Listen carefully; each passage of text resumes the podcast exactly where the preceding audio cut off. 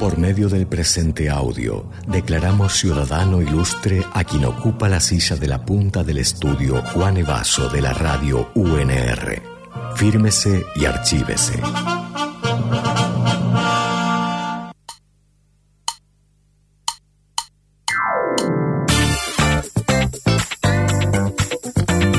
Sergio Lerovich fue docente de Economía en la Facultad de Derecho y también en la de Humanidades. Es director del MATE, mirador de actualidad del trabajo y la economía, pero por sobre todas las cosas es el economista predilecto de Radio Universidad. En tiempos turbulentos es nuestra brújula y en estos tiempos el que nos explicará por qué debemos tener, sentir terror o no.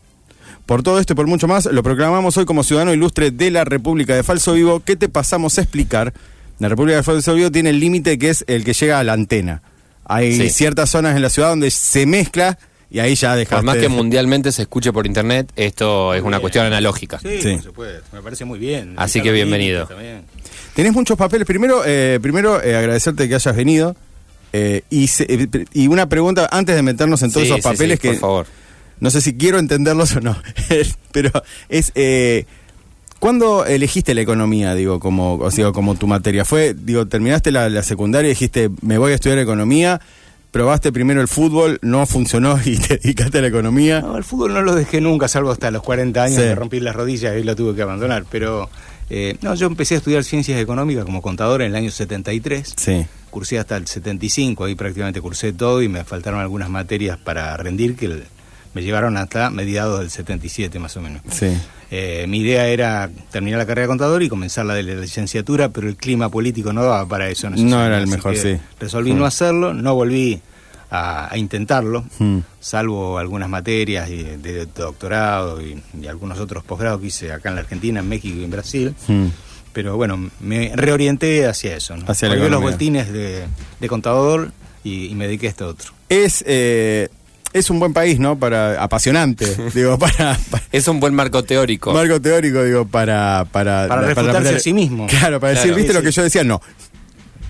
Uno pensaba que iba por acá y no, y no. no, va por acá. Eh, y también por la reiteración, nosotros estamos inaugurando la cuarta versión de lo que ya vimos. Claro, eso Cada versión tiene A ver, cuarta versión, cuarta versión. La 4.0. ¿Cuáles fueron las otras? Martínez Dios. Claro. ¿Se acuerdan? Sí, 73. Menemismo.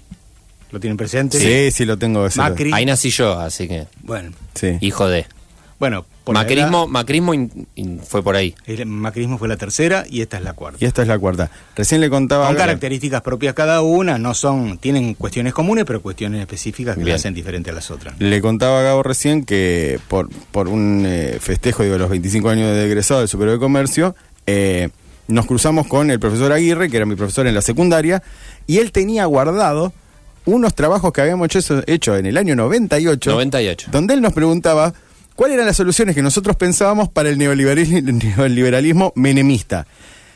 yo agarré esos, trabajos y digo, no puede ser que 25 años después estemos discutiendo lo mismo. O sea, que otra vez nos encontremos de Pero incluso en ese momento ya ha entrado. ya ha entrado, digo, al final. Ya ha aplicado el plan y diciendo qué solución para. Para lo que se venía. Para salvarte de lo que. Hay algo. Yo, yo, yo, ahí te plantearía una cosa, porque al final, ¿cuál es la respuesta frente a eso? Y la gente no entiende, este, no tiene memoria, puede ser, digamos, también uno le puede poner una, una fichita a esto. Hmm. Pero me parece que lo central es que los gobiernos alternativos que se propusieron algo diferente, claro, también no resolvieron el problema o lo resolvieron para el corto plazo hmm. y vino después nuevamente un gobierno neoliberal y tiró por la borda todo lo que frágilmente había constituido, había construido el gobierno Ahora, nacional popular en sus distintas versiones. es siempre es siempre refundacional el proyecto? Es decir, vos decías, es el cuarto. ¿Es volver a empezar con algo o hay en algún punto ahora, uno cree, tal vez algún tipo de continuidad? ¿O lo hubo con Macri a lo mejor? No, bueno, la continuidad que yo en todo caso describiría o señalaría tiene que ver con el cuerpo de ideas que está detrás de todo esto y las concepciones, las creencias. No, no digo el pensamiento, las creencias, porque hay mucho más eh, místico. Místico, relacionado en todo caso con la, con la historia judeo-cristiana que, otra cosa. si después nos metemos ahí. Ahora, eh, fuera de esto, está claro que hay cuestiones particulares ¿no? que, permiten diferenciarla con, con, la anterior, sobre todo en lo contextual. La Argentina no es, no es la Argentina de Macri, ni la Argentina de los 90, mm. ni la Argentina de los años de la dictadura. es una, tenemos una estructura social mucho más compleja, el mundo ha cambiado, Argentina trazó una raya en un conjunto de actividades productivas diferentes, donde en todo caso despegaron más eh, la agricultura no la tradicional, sino otro tipo de agricultura, vinculado con el tema, el tema del complejo leginoso, bueno, que hmm. eso, no es una cosa de ahora, pero que fue transformando la actividad económica, y después, por ejemplo, la consolidación de algunos rasgos que los mejores gobiernos que estuvimos, de mi perspectiva, no cambiaron, que la informalidad laboral. Claro, Si yo miro a largo plazo, del 92 hasta la fecha, y miro solamente el empleo registrado en el sector privado, que es hmm. donde existe la economía en negro, porque en el Estado no existe la economía en negro. Claro. Bueno, yo lo que tengo es que hay un promedio de 40, 42, 45, 39, en el mejor de los casos, del empleo asalariado privado que es no registrado. Frente a eso no se hizo nunca nada. Se lo mm. aceptó como un dato de la realidad y en todo caso se utilizaron remedios que siempre fueron parciales, pero no atacando el fondo de la ausencia dinámica de la creación de empleo o la creación de alternativas eh, que la sociedad se las dio a sí misma. Por ejemplo, la, difusión que ha habido de cooperativas, cooperativas de trabajo, forman parte de estas autorrespuestas. una salida de la sociedad civil. Claro, autorrespuestas dada la ausencia de la política estatal al respecto. Y después pelear los espacios. Mm. Eh, por ejemplo, lo que fue la historia de las empresas recuperadas. El primer conflicto fue con la policía. Claro. El segundo conflicto fue con la justicia para poder hacerse de... Y el tercer justicio fue con el, la tercera disputa, la tercera fase fue con el mercado. Mm. Me parece que la historia de las llamadas empresas recuperadas, las cooperativas de los trabajadores, merecen un poco de atención en esto. Mm. Y bueno, año 2023, barra 2024, eh, ¿con, qué se, digo, ¿con qué se encuentra este nuevo gobierno? Digo, que a su vez, digo, como para que porque la particularidad del 4.0, digo, de esta cuarta ola, digo, Argentina es que creo que es la primera vez que vienen y dicen, che, mira, ganan diciendo que van a hacer un ajuste feroz. Digo, ¿qué es lo que había antes? Digo, como para que te digan, che, mira, vos vas a perder plata, pero a, su vez la gente crea que es la solución es perder dinero. Bueno, me parece que es la, acumulación de las frustraciones. Por una mm. parte, lo que dejó el macrismo, y por el otro lado, lo que el gobierno de Alberto Fernández no supo desandar y rearmar en otro lado respecto de lo que fue el macrismo. Nosotros tenemos ocho años, los cuatro de Macri y los cuatro de Alberto Fernández, en los cuales hubo un retroceso de la actividad económica, hay un parate en la creación de empleo registrado privado, hay, ha habido una continuidad dinámica en algunas cosas dirigida por el capital extranjero del Estado Nacional. sí. Si simplemente lo tomamos como un dato de la realidad, no se ánimo a, meterme, a meterse, como el caso del litio, si hay después un ringocito hablamos. Sí hablamos sobre esto y bueno, los resultados están en la vista. Entonces la gente está enojada, la gente está enojada porque no resolvió los problemas durante el gobierno de Macri, que le empeoraron la situación respecto al gobierno de, de Cristina y durante el gobierno de Alberto Fernández, que se suponía iba a dar un giro, aunque sea quedarse más o menos en el mismo lugar, bueno, vos tenés hoy que los asalariados en general tienen, tanto los públicos como los privados, con, con diferencias, una pérdida de su poder adquisitivo del salario que hoy podría uno ubicar en el 28% respecto a lo que tenía en diciembre del 2015. Claro. Y las perspectivas que se vienen son peores Van a duplicar eso. Ahora, ¿por qué se eligió esto? Bueno, porque se compró este discurso, ¿no? Hay que hacer un sacrificio, eh, porque este sacrificio es, es indispensable como consecuencia del estado de situación en el cual nos encontramos y este sacrificio después nos va permitir ver la luz al final del túnel, como dijo. Sí, ahí me quiero quedar y que vos decías algo esto. Digo, esta, digo, esto viene acompañado de todo, digo, de todo un discurso místico de, bueno, eh, vamos, van a ser tiempos oscuros, donde nosotros, no sé pero después viene una luz, digo, ¿se sostiene algo en esta cuestión de querer creer, de que hay un poder más allá? O sea, que no tiene que ver solo, o sea, que es como un enviado del, de, alguien hay algo mesiánico. hay algo mesiánico. Son las fuerzas del cielo, lo dijo en estos términos el presidente Milei. Eh, también me parece que lo que hay que ver es eh, cuál es el tipo de situación en la cual nos encontramos. Hmm. Mi ley, en mi opinión, exageró a, lo, bruto. Eh, en lo de la herencia. Sí, porque hablar de 15.000% de inflación es imaginarse un periodo anual en el que cada mes tiene una inflación de 41 o 42%. cada mes y podemos contar la historia inflacionaria de la Argentina, cuya, cuya historia, digamos, se remonta al 43, más o menos 44, que es el momento en donde se empieza a medir, con un conjunto de cambios de metodología en el medio, y lo que tuvimos fueron dos picos brutales que fueron el 89 y el 90.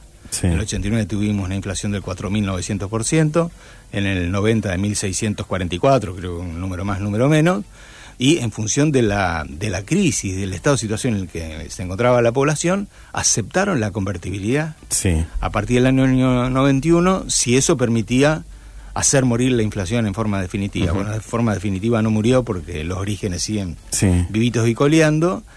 Y en este sentido, me parece que uno no puede dejar de, eh, mencionar el hecho de, las creencias, lo, digo en estos términos, del, del equipo gobernante, desde mi ley hacia abajo, respecto a los problemas que originan la inflación. Y lo asientan en dos cuestiones, la emisión monetaria y el déficit fiscal. Bueno, lamento decirle que ninguna de las dos cosas explican la inflación en la Argentina.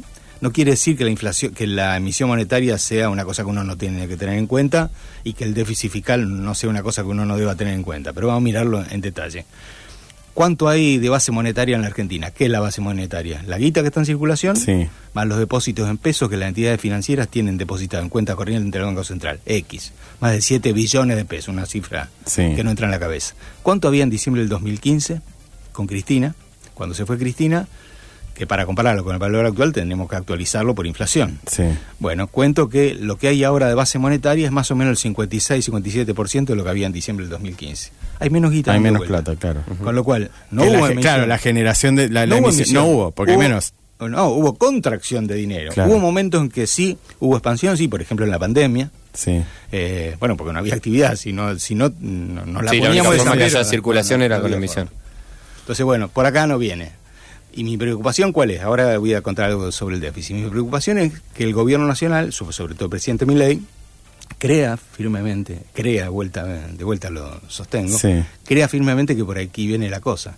Y si las cosas no vienen por acá, no lo van a resolver nunca. Por lo tanto, vamos a desembocar en nuevas espirales inflacionarias. No viene por el tema del déficit, eh, no viene por el tema de la emisión, vamos en el tema del déficit. Eh, si, por ejemplo, hago el siguiente ejercicio, bueno, la información pública disponible llega hasta octubre la, del Estado Nacional. Entonces yo agarro, bueno, enero-octubre. ¿Cuál es el déficit primario? Esto es, la guita, que en rojo uno la puede comparar con, eh, con los ingresos corrientes. Sí. Eh, corrientes y no corrientes. Y, más o menos el, el 12%. En un año en que vamos a tener 190% de inflación con suerte. Sí. 12%. ¿Cuánto había el año pasado? 11,5. Y el anteaño, 11. A ver, ¿cómo es la cosa? tres años donde el déficit primario es más o menos parecido y las tasas de inflación no tienen nada que ver una con la otra. El año pasado fue, creo, claro, 95 y la otra 50 y pico. Y es más, vamos al peor año de Macri. el, el último, el 60%. Claro, casi 50 y pico por ciento, casi 60% de inflación. ¿Cuánto había de déficit primario? 2,4%. Entonces no funciona esta explicación. Bueno, no o sea que la inflación no, no puede estar explicada por la emisión monetaria descontrolada, ni puede estar explicada por el déficit, ni por las dos en conjunto, sin dejar de ver qué influencia tienen estos dos variables en un conjunto de cosas que tienen con la actividad económica. Entonces, ¿por dónde viene? Bueno, parten por la puja distributiva, pero también por el tema de la dolarización de la economía, por el nivel de dolarización de la economía que, hay, acá, ¿no? Que a eso también es una cuestión de fe, siempre. O sea, creemos en el dólar como si hubiera sido... y tampoco hubo una política... En, realidad a mí me parece lo que hubo por todos los gobiernos, no, solo los, neoliberales, sino, los NACAM POP, hubo un reconocimiento de un derecho natural de que cualquiera se puede llevar un pedazo de las reservas internacionales a su casa. Claro. ¿Qué es eso? Sí, sí, sí. El, al final Voy, compro un elemento en el cajón, en, el cajón, de seguridad, en el colchón o donde se guarda. Que ocurra este, en forma aislada no pasa nada. Ahora, cuando es un comportamiento generalizado estamos en problema. Porque en la Argentina hay como 180 mil millones de dólares dentro del país fuera del sistema financiero. Claro. Sí, sí, la, vieja quería plata bajo el colchón en la almohada. Eso estaría depositado en cuentas bancarias, el encaje obligatorios de eso, que es la parte que las entidades están obligadas a guardar y a no prestar, harían crecer las reservas internacionales en forma abrumadora y no tendríamos los quilombos que tenemos. Ahora, ¿por qué es así? Bueno, el argumento es la desconfianza. La desconfianza que, mirá, una vez con el corralito me la sacaron, otra vez con la inflación eh, prefiero ir acá. Ahora, Tengo dos, valores, dos valores, digo, si la vendo por acá me da más plata que si la vendo por acá. Ahora, si la, mirada a largo plazo, a largo plazo, la, la variación de los precios al consumidor es más o menos parecida a la variación de la cotización del dólar. Hay momentos en que pega un pico, hacia arriba o hacia abajo, hay momentos que está congelado. ¿Y qué se hace sobre esto? Bueno, este derecho natural, yo siempre jodo con una cosa media burda que es la siguiente. El Banco Central Alemán tiene el 75% de las reservas internacionales en oro o en títulos representativos de oro. Y nadie se imagina a los alemanes haciendo cola para llevarse un pedazo de lingote a su casa, ¿no, no por supuesto que no. Eso, eso no ocurre. Bueno, en ningún lugar del mundo existe eso. Eh, o en todo caso son pocos, son contados con los dedos de los pies. Mm. Entonces, una, una cuestión que hay que discutir el tema de la dolarización. Sí, y no, se, no se resuelve sustituyendo la moneda por una cuestión central. Parte de los problemas asociados con la crisis económica tienen que ver con la concentración de poder y con el comportamiento de grandes corporaciones. Y si uno analiza la fuente de la ganancia de grandes corporaciones locales y extranjeras que operan en el país, se encuentra con la sorpresa que una parte muy importante tiene que ver con su juego en el mm. mercado cambiario. Claro. Por lo tanto, si se desaparece el peso y la moneda pasa a ser el dólar, cosa que es imposible de, en el caso de la Argentina, estas empresas deberían perder ni más ni menos que un juego muy importante que le permite explicar parte, parte significativa de su ganancia. Bueno, ahora digo, esto mismo, el boom de las billeteras virtuales, esto que te dan rendimiento, no dejan de ser bicicletas financieras de grande, digo, que agarran tu plata y dicen, no, pero te vamos a dar rendimiento, que día por día, porque el banco no te da mercado pago, digo, son como grandes piletas donde vos o sea, vos confiás, digo, de que, de que eso y te, porque te 500 pesos o 800 pesos al día, pero esa plata va, viene, güey. Es como un esquema Ponzi, yo le, claro. siempre lo advierto, en el sistema bancario uno puede depositar plata y tiene un seguro que hoy llega creo que hasta 6 millones de pesos máximo por mm. titular plazo fijo. Eh, que en este tipo de entidades no tenés ningún tipo de garantía. Mañana quiebra, se disparan, se mudan a un paraíso fiscal, si es que ya no están en un paraíso fiscal y te quedás colgado de la palmera. Y si, por ejemplo, toman el trabajo de leer el boletín oficial en los últimos tres años, cuatro años, cinco años, se van a encontrar con la sorpresa que en la segunda sección, donde se crean las sociedades, aproximadamente por mes se están creando 20 entidades financieras que no son entidades financieras según lo que dicen ellos en su estatuto, pero hacen exactamente lo mismo que hacen los bancos. El Banco Central no se queja y la dejaron crecer claramente. Y, y, por ahí con algunos nombres, Plata Dulce, por ejemplo, se llama un Plata Dulce Sociedad Anónima. Ya directamente te lo ya como Que te están diciendo Dame un pesito, claro. Eh, está bueno lo que decís, digo, no está bueno, pero sí, está bueno eh, el, resumen que hiciste de todo esto, que también creo yo se puede explicar, te lo pregunto, en esta idea de la economía financiera. ¿No? Se habló mucho de eh, la asunción de, del nuevo ministro de Economía Caputo, que es un tipo de la, del mercado financiero y no del mercado productivo. te pregunto si, si, ¿cuándo fue la última vez que vos viste que se encaró la economía desde el lado productivo y no desde el lado financiero, porque finalmente estamos hablando de eso, y pareciera ser que a la hora de votar tenemos que tener en cuenta todas estas variables que vos nos estás diciendo. Bueno, hay, hay como fases de un único proceso. ¿no? Eh, una primera es junio de 1977, cuando se aprueba el bando militar que hoy seguimos llamando Ley 21.526, que sigue mm. vigente, mm. que transformó el sistema financiero y que implicó un giro importante respecto de la centralidad de la finanza en la actividad económica. La segunda fase uno la podría asociar a la crisis de la deuda en México en el 82, que tiene su rebote en la Argentina mm. y que también desemboca en un en una inclusive en una serie de quiebras de banco muy importantes que arrancaron en el 81, 82, ustedes no, lo conocen, pero fue eran una escalerita donde los bancos se iban cayendo uno, uno, tras otro. Después tuvimos las propias crisis argentinas del, en términos monetarios, que son crisis financieras, como fueron la, del año 89, el plan Bonex, si querés un poquito antes, el plan este, austral, fue año 85, año 87 plan primavera, año 89 eh, plan Bonex, después vino el 2001, pero después hubo un conjunto de cambios importantes. Durante el gobierno de Menem eh, permitió, eh, y, esto, y esto se notó en el 2001, durante el gobierno de Menem, durante la segunda presidencia, se le, se le permitió a, a, los bancos extranjeros que en lugar de ser sucursales locales de bancos de capital extranjero, pasen a ser bancos locales de capital extranjero, traducido al español. Antes tenía una casa matriz que respondía por ello. Claro. La transformación hizo que tengas banco acá, que, la casa matriz no existe, está ubicada en un paraíso fiscal. Por ejemplo, lo que era el Citibank. Claro. Claro. Que termina quebrando. Claro. Ahora, eh, quedaba, quedaron solamente dos entidades que eran sucursales locales de Banco de Capital Extranjero, por lo tanto tenían sus casas matrices que tenían que responder en el medio del quilombo del 2001. No respondieron y se rajaron, que fueron el Scotia y el Banco Vicel. Mm. Banco eh, no te estoy tirando los nombres, me pediste un... Ah, el Banco Vicel. Claro. Bueno, eh, porque, porque pasó eso. Y ahí hubo una serie de transformaciones que arrancaron un poco antes y que tienen que ver con la llamada crisis de la deuda en los países centrales y cómo estaban pegados los bancos internacionales que habían prestado plata, que entre el año 94 y 95 el Tesoro de Estados Unidos y el Ministerio de Economía prepara, digamos, como alternativa para salir del barullo y aparece lo que conocemos como el Plan Brady que mm. se sustituye eh, a los acreedores, que eran un puñado de bancos internacionales y que estaban al borde de la quiebra precisamente por haber prestado a lo pavote a la periferia capitalista, y son sustituidos por bonos emitidos por los estados nacionales que reciben los bancos, los bancos se desprenden de eso y se arman mercados internacionales de deuda claro, especulativo que dan origen a buitres de ah, otra naturaleza, ya existían desde antes los buitres, pero estos buitres se ven engordados como consecuencia de, este Aparecen más y se arma una bandada. En Bueno, todo eso uno tiene que meter en la mesa, esas transformaciones cambiaron la, la economía. En la historia argentina siempre termina siendo el Estado, sí, ya, ya te el Estado el que viene siempre a salvar a las entidades financieras privadas. Es como, bueno, ahora, digo, en Argentina, en Estados Unidos. En otro lado también. En otro lado donde, bueno, che, te quedaste sin plata, bueno, vamos a poner la plata nosotros. Digo, ese Estado que, que tiene que desaparecer. ahí, ahí tenés también otro ejemplo respecto del problema inflacionario. La crisis de Lehman Brothers en el 2007, bueno, que termina después en la crisis de la hipoteca el año siguiente, 2008, hacen que todos los bancos estaban prendidos de alfileres y la mayoría de ellos comprometidos con la posibilidad de irse a la pileta. Entonces el, gobierno de Estados Unidos, el Parlamento levanta la mano para dar una ayuda formidable al sistema financiero del orden de los 700 mil millones de dólares.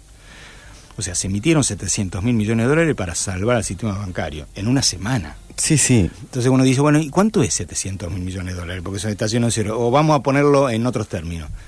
Bueno, en ese momento, los gastos de defensa anuales que tenía el Estado Federal de Estados Unidos era más o menos equivalente a esto. En ese año, la diferencia de la balanza comercial a favor de las importaciones, es decir, se vendía menos de lo que compraba, era más o menos 750 mil millones de dólares. O sea que en una semana, para salvar al sistema financiero, tiraron esta suma de plata y sin embargo no hubo inflación en Estados Unidos. Mm, claro. Ahí está, clave. Gracias, Sergio. Eh, sabemos que te tenés que ir, ya son casi las 5. Las 5. Eh, tuvimos una pequeña charla, te vamos a volver a convocar, obviamente. Sabemos que, sos, muy convocado por esta casa eh, y queremos también a la tarde aprender, ¿no? Sí, no, porque si no, si no, bueno, si sabés lo, que pasa toda la mañana. Nosotros además sí, nosotros además si no te empezamos a tirar consejos que no tienen sentido. matizar, tirar. No, gracias. Me, quedan, montones de dudas. Yo me, me, quedo preguntando esto, las contradicciones, ¿no? Hablamos, terminamos hablando del Estado salvando eh, al privado. ¿no? Es decir, no terminará así esta era libertaria también, tan, con, tan en contra del Estado, que hará el Estado que ahora está manejado por eh, esos mismos.